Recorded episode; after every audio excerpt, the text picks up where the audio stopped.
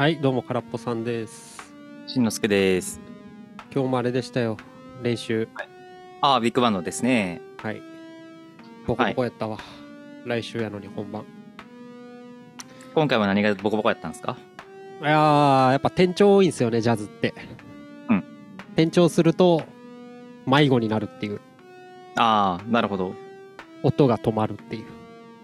それってでも、練習、原曲聴いてたらわかるんじゃない？ん練習不足やどのタイミングであるかとか。練習不足や。それはわかんやん。おお、分かっとるよ。分かっとるから頑張るよ。もう、バンドマスター様のありがたい言葉は、体に叩き込んだらいいと思うよやから。うん。おっしゃる通りよ。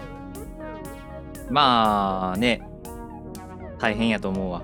バンマスさんも。どういう意味？いや、もうそのまんまっす。でやっぱ弾いてて思ったんですけど、あれっすね。リズムがだいぶあやふややなって気もして、あは。なんか、ジャストで叩けてないなーって思って、うん、うん、うんって思いながら、顔真っ赤にして帰ってきたわ。うん。やっぱあれっすよね。この、答えって知っときたいっすよね。ああ。答えはでもあるんじゃないんいや、なんかあの、一回弾ける自分みたいなのを想像できたらさ、うん。弾けるやん。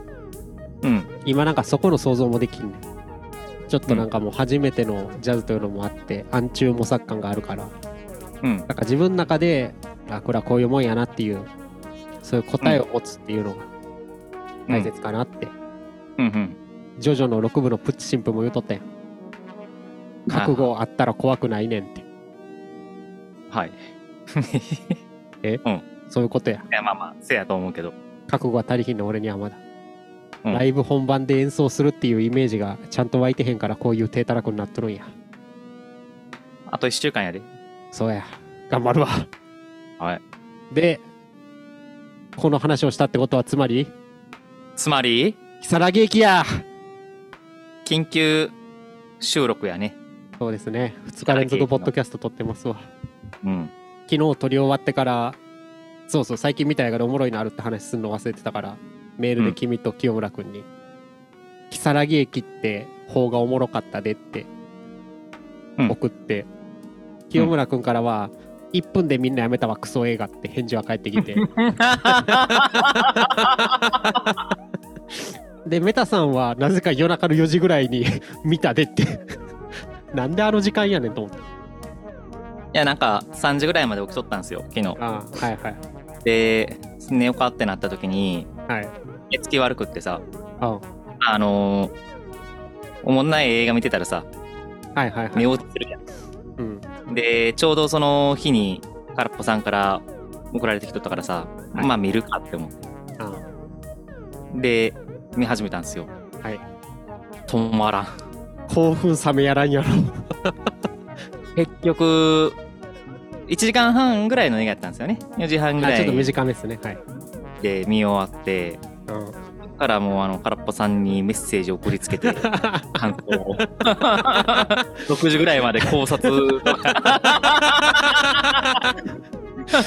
いやおもろいやろおもろかったよめちゃくちゃおもろいやろ。いや正直あの邦画で最近の邦画でダントツおもろいんちゃうかっていう。いやー正直あのアマプラでさはい。前々からそのなんか「如月駅」っていう映画が配信されてるっていうのは知っててさ。ああ。でまあホラー映画好きやからちょっとチェックはしてたんですよね。そうホラー映画やからね。うん。でもあのー見るきっかけはなくって感じね。あまあまあ評判悪いですうん。まあなんかこの如月駅如月駅言うてるけどまあさっきメタさん言った通りホラー映画でうん。もともとあれなんですよね。2ちゃんの岡版に書かれたうん。スレというか、うん。まああの実況スタイルで「あ私なんか電車乗り過ごしたら如月駅ってとこに行っちゃったんです」でまあ、七市の人たちがいろいろコメント書いてみんなで盛り上がる系のホラーミーなんていうのかな。まあ実況ホラーみたいな感じが始まりなんです。よ、でメタさんにもその幻聴送ってけどさ幻聴？あれいや2004年なんですよね最初にはいはい。カバニカ、もう20年近く前なんやね。もう全然知らなかったわ、如月駅っていうちょ。うど俺なんかど真ん中世代で見てたけど。うん。いやんでメタさんにあの元の2ちゃんのやつ送って俺も久々に読んで、あまずはなんかもう短いじゃないですかあれ自体。うん。元の2ちゃんのスレ自体うん。あ要はあれ映画化にしたなっていうのとうん。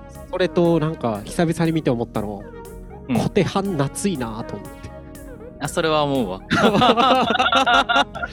小手小手半ってあったなーって思って もうそっちよそっち、これはでまあまあちょっと野暮なツッコミですけどさ、うんあのまあなんていうか如月駅っていうその実在しない駅に迷い込んだ女の人が、あの2チャンネルに書き込んで困ってるのですかみたいな書き込みをするっていう流れで、はい最終的にはそのいろいろとその状況を書き込んでいくけれども本心不通になるっていう流れじゃないですか。はい如月駅の元ネタ自体は。うんまあほんまに野暮なこと言うけど、うんなんで困ってる人がオカルト板に書き込むねんっていう話だけど。そうやね。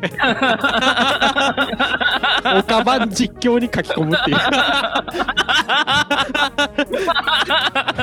いやなんか怖いことがあったんですって書き始めやったらわかるけど最初の書き始め電車乗り遅れましたから。オカバン実況みたいなまあね。いや僕は当時はなんか怖いなって思いながら見てたけど今にして思うとそうよな。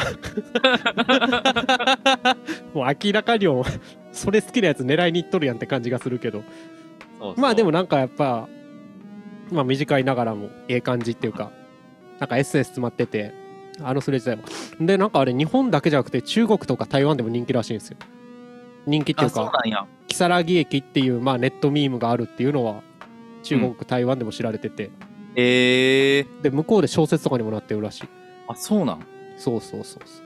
えー、まあよくまあアジア系かどうかわからんけどまあ神隠しとかの一種じゃないですか言うたら。うん。あー話的にはね。異世界に迷い込んで帰ってこれない。とか、うん。うん。アジア人の受けいいんかなと思ってそういうノリが。まあ、千と千尋とかもそんな感じやしね。ああそうやな。うん。確かに。まあほんまや「千と千尋や如月駅ああ、まあそうね。なんかそう言われてみたらそうやな。確かに。」おーまあやな。アジアあんまでもないけど。でまあそういう如月駅を映画化されたものを見たとで僕が、うん僕もなんかネットフリックスでたまたま見て流れてきたからいや、うんこれはすごいおもろいと心が震えたんすよね、はいはいはい。いやそれでちょっとねぜひ見てもらいたかった清村君には酷評されたけどそうやね。でえーっと映画自体がこれは何年や、2022年去年やな。うん。の映画ですね、うん。でどういうやまあストーリーざっくり言うと、うん。まああの本当に如月に書かれてた通りまあ A さんがその電車で寝過ごした如月駅に来ちゃったと、うん。で元の連れやったら一人だけ入り込んでやねんけどまあ何人か一緒に迷い込んじゃって、でまあねホラー映画らしくドパドパドパドパ死んでいきながらなんとか脱出して、ってところがまあ前半まで、うん。で後半がもうなもう怒涛の展開でめちゃくちゃおもろいですけどもう言っちゃっていいですか？あ、どうぞどうぞ。てか前半語ることないもんな。ああ、まああ、なんか割とね、前半後半で分かれてて、前半は割とまっとうにホラーしようとしてる感はあるよね。ほんまに？まあ、J ホラーをしようっていう感じはあるやん。いやーあの音でビビらすんやめてほしいねんけどいや俺めっちゃビクッビクってなって ここ怖いとこですよバーンってでっかい音でいや、前半もさ、そう言われたら、あの、あの、ヤンキーの仲間の、あそうそう。一緒に迷い込んだんがヤンキー3人組と冴えないおっちゃんと女子高生、うん。と主人公の、えー、と12345人そうね。で、ね。前半はその、先生、学校の先生がね、はいはい。迷い込んだんですかね。そうそう、うん。前半と後半で主人公変わるからな。前半は学校の先生、で、なんか、そのヤンキーがさ、うん。仲間が一人さ、うん。しょっぱなでやられるやん。何かに捕まって。ヤンキーの中でもいじめられっ子っぽいっていうか弱めの子がねうん。やられますね。で一回消えてさうん。なんか唐突にさ、うん。消えてから叫び声聞こえてくるやん。ああはいはいはいあのシーンめちゃくちゃ笑ってもうてんけど前半。そんなでけえ声で 真横から叫んでるぐらいでけえ声でさ叫び出すあー言うていやじゃあ音でビビらすのやめてくれって感じ。いやでも僕はやっぱ前半はあの高速移動おじいさんやからな。あーまあ高速移動おじいさんはな。あれはねなんかおもろかったね。あれおもろい。いやそその弱いヤンキーが一人やられてここ駅の近く行っちゃあかんと、うん。線路伝い歩いてちょっとここから離れようって移動した時に線路歩いてると山の中で片しないおじいさんが遠くの方からん「おい、うん。線路歩いちゃダメだよ」っつって。うん「え何やあれ何やあれ」って止まってたら一ちょっと目離したら一瞬で消えてどこどこってなったら真後ろに立ってて「おーい!」って言いながらカクカクカクカクっていう謎の動きで高速で近づいてくるっていう、うん。あのシーンがめちゃくちゃ好きなんですよ。であのシーンはなまあおもろいけどいなんかやちゃうねなんすかなんすか。いやあのおじいさん出てきてでそこでえ誰やったっけ？そうか冴えないおっさんがおじいさんにやられるやん。うん。あの時のなんかあの冴えないおっさんの始末の仕方がさ、うん。おじいさんがおっさんに抱きついて自爆するっていう。ああそうね。これホラー映画の死に方かと思って。あちゃうちゃうちゃう。あれやん。えそうやろ？あの冴えないおっさんはなんか鮮度の職種にやられんねや。あもうそうやったっけ？えじゃあえ最初は。あれ女の人か？ヤンキーのお姉ちゃん？やられるの？いヤンキーの片割れちゃうか？あそうや女の子や。やヤンキーのお姉ちゃんがおじいさんにひっつかれてか。うん。いやあれホラー映画の死に方ちゃうで。なんで？いや栽培マンにひっつかれたらヤムチャや ガシッて抱きつかれてボーンって。こんな自爆ってあると思って。いやなんか敵の能力がなんか触手っていうか血管みたいな感じで体内からなんかうにょうにょってようわからんのを出してくるんですよね。うんでなんかそれに侵食されたらハゼるっていう。しかもめちゃくちゃ安い CG で。でまあその後はやっぱあれです。ね残ったんがだからヤンキーリーダー格のめちゃくちゃ怖いやつと主人公の先生とうん。女子高生か、うん。この先生の学校の生徒やもんな女子高生は。うん。でトンネルでなんかヤンキーがいきなり切れたくてナイフ持って刺してくるっちゅう恐ろしすぎる展開で。せやねなんかヤンキー3人組のうちのリーダー格がやばすぎるからな。やばすぎるよなあれ。うん、あいつマジで怖いわ。なんかいや一番怖かったまであいやる。正直。ほんまに怖い。なんでこんな切れやすいんっていう。そうそう。なんか女性に対しても平気で殴ってくるし、うん。なんか、ちょっとした勘違い、不和でナイフ取り出して殺したるってなるやん。あれちょっといかれてるよな。い で、やそのいかれっぷりからの謎の体力のなさやからな。いあれそんなシーンあったっけ？や、力弱すぎるやろ。あああの女の先生に普通にポンポン投げられてたり、そう、ボコボコにされとったやん。ま あこいつ弱えな感じで。最後ナイフ奪われて刺されとったから確かにでまあそこで女子高生と先生だけになってで最後になんかあの、そう今まで襲ってきたゾンビ集団というか如月駅モンスター集団に囲まれてうんた中でなんかなんか知らんけど光ってるワープゾーンみたいなんがあって、うんそこに入ったら帰れるんちゃうかみたいななんか知らんけどそんなノリができてて、うん。で、まあ、先生はその自分の生徒を返そうとするんですよね。うん。光の方に返すっていうか光の方行って元の世界に戻りなさい、そうそうそうそう。私がっつって。を食い止めながら、先に行きなさいって言うてな。うん、優しい先生や。で生徒もなんか「あ私が」とかなんかそんな一悶着はあるねんけど結局女子高生が光のとこ入ってって先生も「よし私も行く」ってなんとか行こうとしたら光の中でボーンって爆発して血しぶき飛び散って終わるっていうのが前半戦ですね、うん。そう。まあなんかメタさんはなんかあの光に入るとなぜ帰れるんやってこいつら知ってるんやって思ったらしいな、いや、なんか、明らかに怪しげな光がさ、うん。その、神社のさ、敷地内でさ、うん。急にふわって湧いて出てくるじゃないですか。はいはいはい、で、あれに入ったら帰れるかもしれないってなるやん。うん。なんでってならへん。いや俺それメールでも返したけど俺うん変えれるって思う、あそう。俺はなんか違和感なくあの、うん。フォワって光ってんのあったら突っ込んでいくと思う。多分変えれると思って、あほんまに。メタさんは罠やと思う。いやなんか明らかにさうん。まあその怪しいなってならへんまあこんな俺ゲこれ見逃しにさ脱出ゾーン出てき出てくるっておかしない？まあ俺ゲーム脳やからでまあゴールっぽいの見たら突っ込みたくなる、先生と女の子がおってさ、はい。女子高生がいて。うん。で女子高生の方先に行きなさい言って行かせるやん。うん。で前半はその光に女子高生が到達したら、うん。女子高生がボンってはぜて、うん。光の扉の中で。で現実世界に戻るっていうなんかああの終わり方あれやんな。一人だけ生き残ったら現実帰れますってなんかデスノート的デスゲーム的な感じやったもん。ああせやな。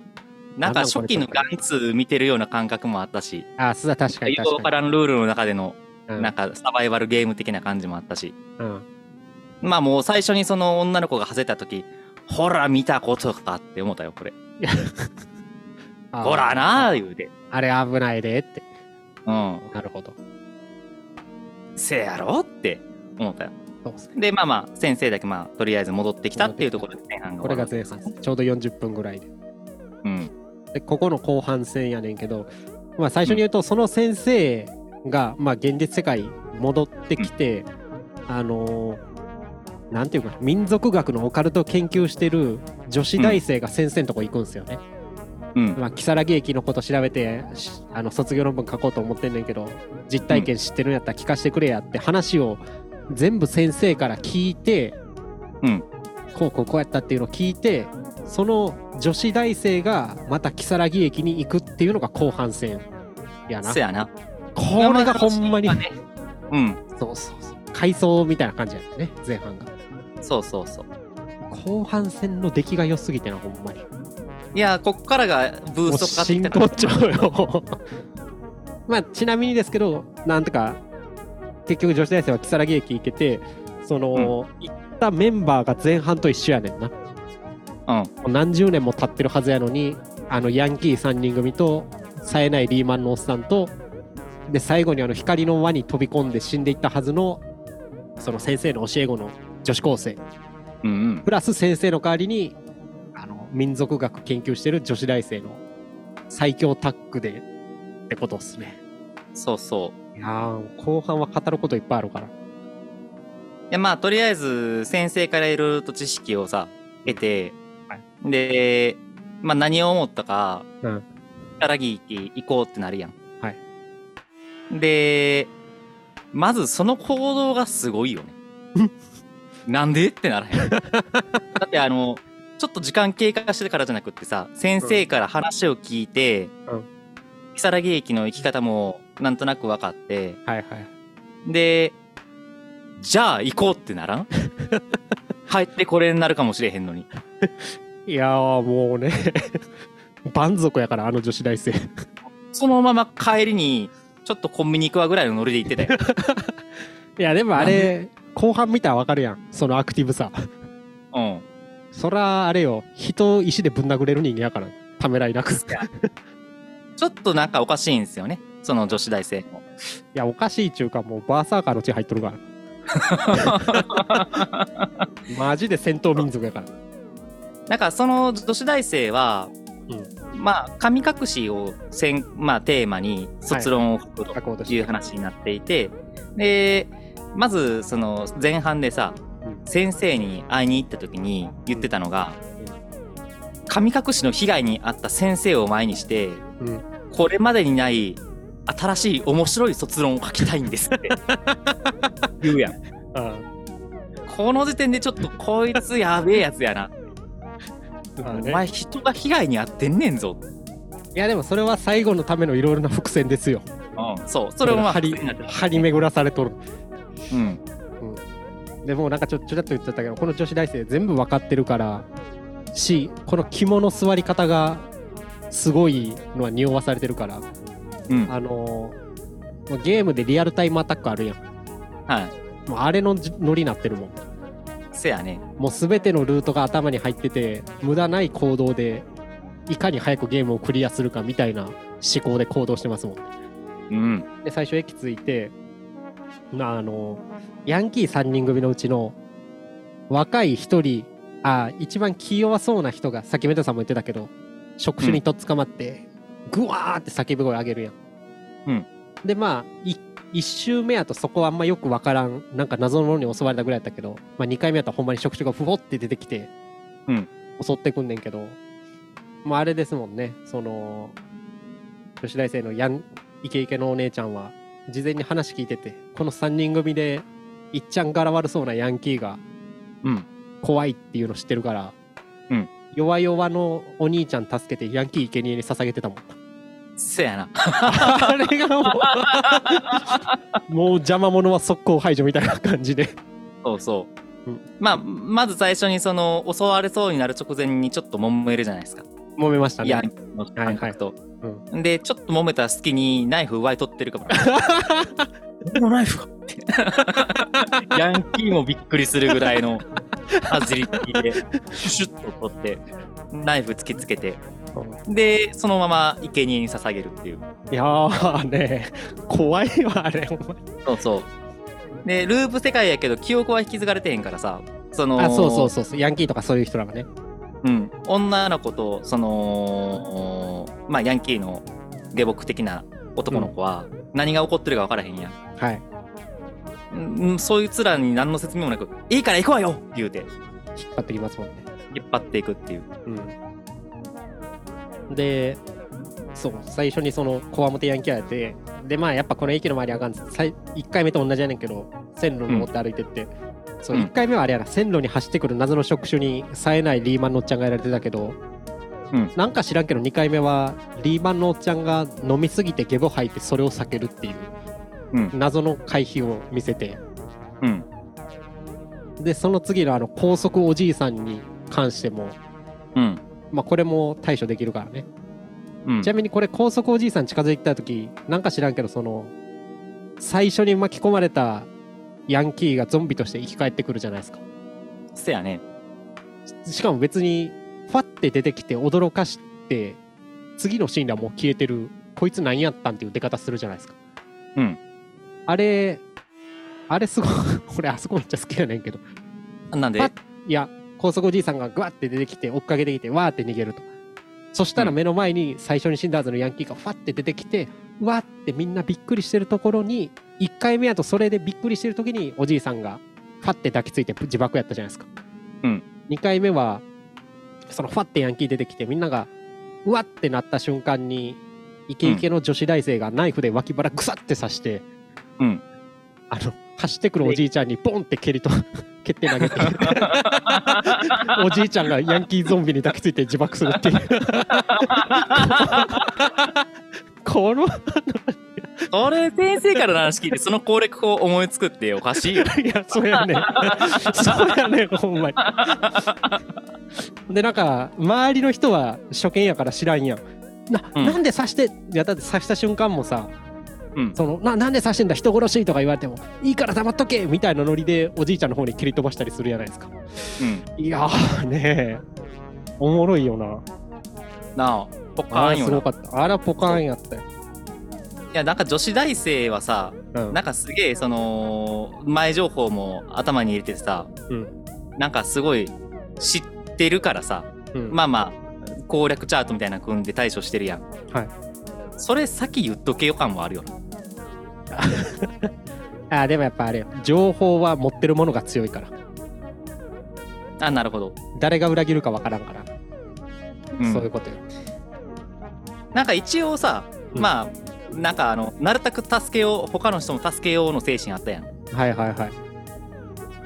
だけどなんかまあこの辺も最後に繋がってくるけどさ結局まあ自分勝手やなっていうのはね、はい。ありますよね。それはありますね。そうあその次ねトンネルってトンネルがさっき言ったあれやね。あの、うん。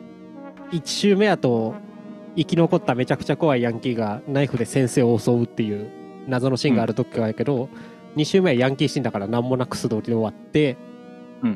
そうこっからですね。トンネル抜けた先で1周目も出てきてんけどなんか車運転してるおっさんがいて普通の人っぽいおっちゃんがうん。出てきて「あ何してんだ君ら」っつって「あ普通の人や」っつって「なんかなんか私らもようわからんのです」っつって「ああ近くのとこまで送ったるわ」って1周目はそれ乗せて行かれたらさっきのあの光る謎のとこに連れてかれたんやけどうん。まあ2周目も同じようにトンネル抜けたらそのおっさん来て「おうん。君ら何してんねん」っつって「あひやっとまともに話せる人来た」ってみんなでこうワイワイワイワイやってたじゃないですか。で、うん。おっちゃんが「お車乗って連れてったるで」って。ここよね。本当に。いや衝ー撃ですよ。そう。女子大生が岩持って一言も喋ろんと後ろからおっさん殴り殺すっていう衝撃的なシーンやね。いやーあれでもあのー僕えおもろかったのはまあ一言も喋らんと言ったけどさ、うん。とりあえずちょっと近寄ってってさあなんかみんなながさ、車に乗せてよいや残念ながらこれ車5人乗りなんだみたいな感じで。そんなこんなにたくさん乗せられないよみたいなうん。言ってて。で、うん運転手のおっちゃんを前にうん他に運転できる人いる？って言って冴えないおっさんが「あ俺ができるよ」そうそう。で。女子大生が運転できるやつを聞いてからなあらかじめ。そう。うん確確認したらノーモーションで岩ゴーンって頭に 運転手の頭にぶつけて殺すっていう。怖すぎるで。でまあ相変わらずみんなビビるじゃないですか。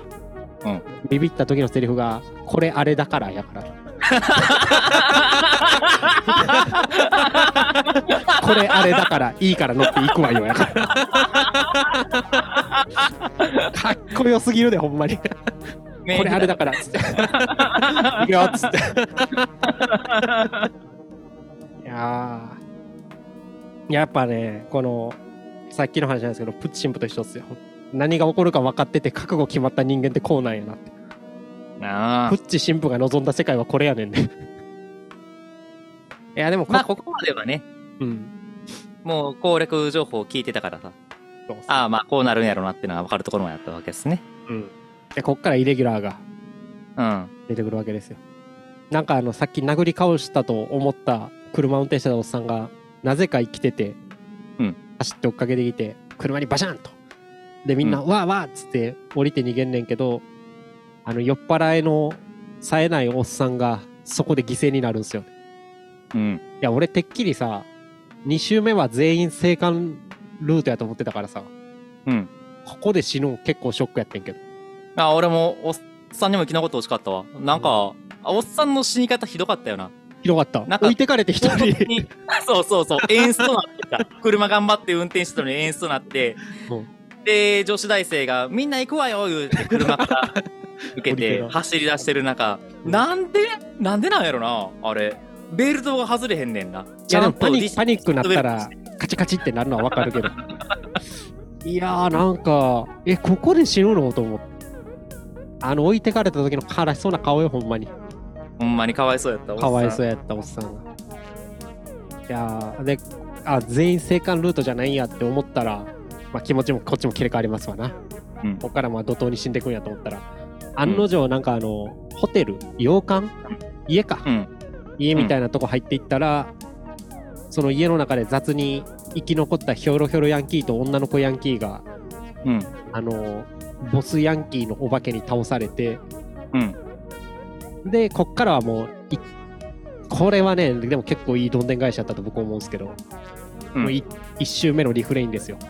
うん。謎に光るフォアーンが現れて、うん。女子大生が主人公の女子大生が行くまあ話聞いててね。あそこ行ったら爆発する、で女子高生に行かすんですよね。うん。行けっつって。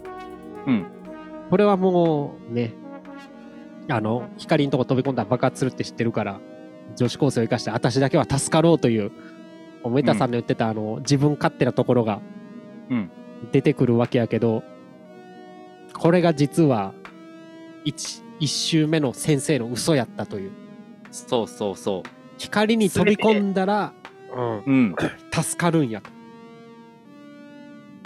で先生は実は1周目女子高生を見捨てて自分が光に飛び込んで生き残ってきてうん。それを食いてたから女子大生を送り込んで嘘ついて女子この前助けれなかった女子高生を光に導くために女子大生を送ったんやと。うん。あのー、イケイケ女子大生の絶望がすごかったもん。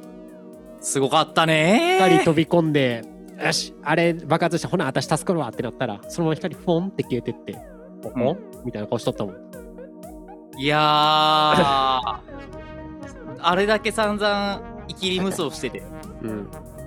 でいざピンチやってなった時に女子高生を生贄に捧げようっていうところからの結局女子高生だけどっか行ってその光の扉がなくなった時のね。うん。なんで？どうしてなのよ！っていう。そう悲痛な叫びを。あれね悲壮感よりも笑ってもったよ。正直。笑けたわ。でそもそもなんかなんでその最初まあ一応みんな助けたろも精神でさうん。言ってたやん、いややのになんかまあ結局はさ先生の話聞いとったらさまあどうもなんかその一人しか助からなさそうっていう空気感もあったじゃないですか話からも。はいはいはい。やのにあの結局そのあまあ確かに自分がまあピンチになったからとはいえ分かってたことやのにまあ生贄になんか捧げるっていう選択肢を取らざるを得ないのが分かってたのにあそこに行ったんやと、異世界でちょっと無双してちょっとあの軽く旅行行って帰ってくるぐらいの感覚で行っただけなんかとうん。いうこの独善的な性格がねやっぱりなんか良くなかった。でそれはやっぱり多分先生も見抜いとったんやろな。こいつはめちゃくちゃ独善的なやつやっていうのを。まあ先生も先生やけど。まあ先生も先生やけどな。一周目で自分の教え子置いて逃げ帰っとるかな。うん。いやーでもまあそうやメタさんの言う通りですよ。ただこれ最後の最後のシーンでさ、うん。まあ、また誰かが如月駅迷い込んでその大うん。電車の中のシーンで、もうずっと1周目でも2周目でも出てあ寝てるおっちゃんヤンキうん。ーであの女子高生枠にその女子大生が入ってたやん。うん。でまあまた如月駅は続いていくみたいなノリやけどさ。で終わったけどさ。うん。これ如月駅2あるでいやせやねん。これさ最後のエンドロールが終わってからの23分のムービーでさ、うん。次その迷い込んだのが、うん先生の娘か、はいはい、まあ、親戚の子やったやん。はい。でその子がさなんかおばさんの話聞いてその如月駅行こうと思うみたいな話の流れでうん。如月駅乗りで行ってみたやん。YouTube 撮影しながら。はいはいはいはいでうわほんまに来たわーみたいな感じで、うん。ワクワクしたら女子大生が囚われてるのを目撃したやん。電車の中で寝てましたね、うん。これねうん。ワクワクするよね。これいや いや僕が期待してるき勝手に期待してる如月駅パート2は、うん。あの異世界からまたリアルタイムアタックで抜け出した女子大生が、うん。現実世界で先生に復讐する話やってほしい、いやそうやね。いやこれめっちゃ楽しみやねんけど。そうそうそう。これ作ってくれと。今度は先生のこの娘を生贄に捧げてうん。戻ってくるというか。いやも本当に層を超えるスプラッターホラー作れるから。あの女子大生。いやてかあの女子大生のキャラが立ちすぎてて。ううん。いやこれはもうこれを主役になんかもうずっとやり続けてほしいって。うん。うん如月駅の化身として現実世界で暴れ回る女子大生としてやってほしいなっていう思うぐらいにはキャラ立ってたもん、せやな。あー。これ個人的なあのちなみにちょっとあの想像なんですけど、はい。先生さ、うん。戻ってきたら時間7年経過してたって言ってたやあん言ってたな、うん。うん。あれさ、うん。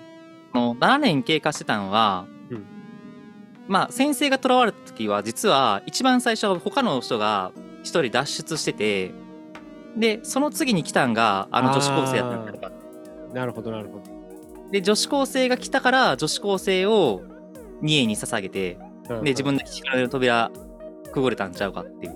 あだからなんかあのー、そうやな。女子高生が次確かに。なんかあの同じ高校よねっつって私先生のこと知らないですっていうシーンあったけどそうそうそうそう。そうあれなくてもええもんな、うん。あえて入れたってことはそういうことですか？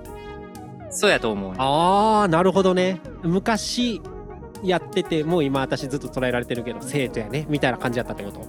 うん。ははだから一応その辺からなんか伏線張っててなんとななるほど。くそういう余地はあったんすよね。ーはあはあはあは先生の嘘みたいなところも。あなるほどね。あおもろいやん。そこまで考えたってなかった、だからそこの辺のなんかストーリーはねちゃんと作り込まれてる感じするっすよね。あああの安っぽ CG さえなければ俺好きやで。てかあの安っぽ CG も味あって好きやけど。あのー、おっさんが触手にやられてうん。顔でかくなるところとか結構好きやった。あー。あーね。ポリゴンやなって感じしたもんうん。CG でもない時代の映像表現やな。といやーよかったですよ。いい映画やった。これはもうぜいいひ映画やったね。ポッドキャスト見てる人には聞いてる人には見てもらいたい。せやな。まあもうもう全部ストーリー語ってもうてるけど。そやな。これはちょっとまあね。見てから聞いてほしいですよね。木村君には見てって言っとくわ。いやー傑作4が如月駅やでなんでネットの評判悪んかわからんから。これでもまあ如月駅っていう原作を知ってるか知ってへんかみたいなのあるんかなって思うけど。原作してたらやっぱあの、まあ、解解約すぎるやろって思われるのがまあ駅要素っていうか異世界要素の方が強いもんな。まあね。まあ言うて原作やってあの短さやからな。原作っていうか兄ちゃんのスレも、いやそれを要はこんだけ膨らましておもろくできたもんやと思う才能感じるわ。うん。なんか異世界エレベーターってさも当たり前のように使われてたけどこれってある言葉なん？まああの兄ちゃんオカ版では使われる。あ そうだ。何言われて俺はうんそうねって分かるぐらいには。分かる分かるってか。なるほど。よはい。いやよかったですねかったっすねはい、ぜひ皆さん見てください。そしてこれを聞いた監督、制作人の人は、ぜひ2を作ってあください。いうん、そう超えれるわ、これは。はい、宣伝。はい Amazon プライムで無料配信している如月駅ぜひ見てくださいぜひ。「